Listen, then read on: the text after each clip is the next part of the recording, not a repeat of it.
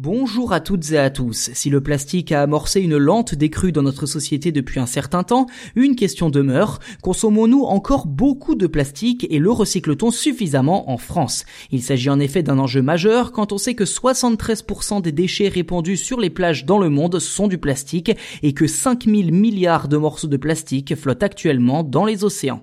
Bien évidemment, la pollution au plastique dans le monde n'est pas due uniquement à la France et à sa consommation.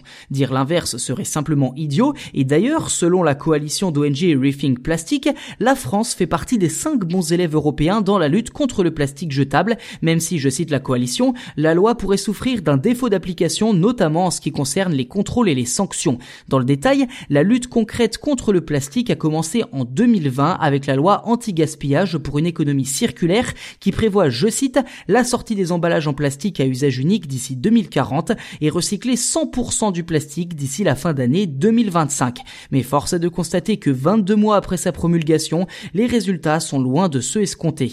En France, seul 28% du plastique est bel et bien recyclé.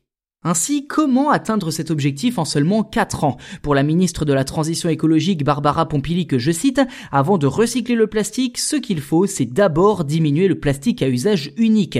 Et pour réduire, il faut légiférer et investir. Dans des outils tout d'abord, mais aussi des plans d'aide aux industriels pour changer leur process et faire en sorte que le recyclage soit constamment pris en compte. Côté législation, plusieurs produits en plastique à usage unique ont déjà été interdits en début d'année, comme des gobelets en plastique, les pailles, ou encore les boîtes en polystyrène. Mais vous le remarquez peut-être autour de vous, il n'est pas rare d'en trouver encore dans les commerces. Prochaine étape, en 2022, l'interdiction des emballages en plastique sur les fruits et les légumes, même si cela ne concernera pas tous les emballages. En effet, trouver des alternatives d'emballage de certains fruits comme les framboises est semble-t-il assez compliqué à en croire la ministre, raison pour laquelle une période de tolérance sera accordée aux industriels concernés.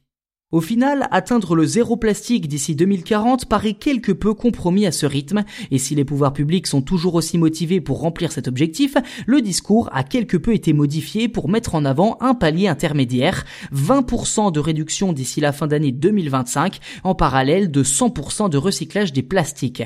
À noter tout de même qu'en 2020, année de crise sanitaire, la quantité d'emballage en plastique a augmenté de 2%.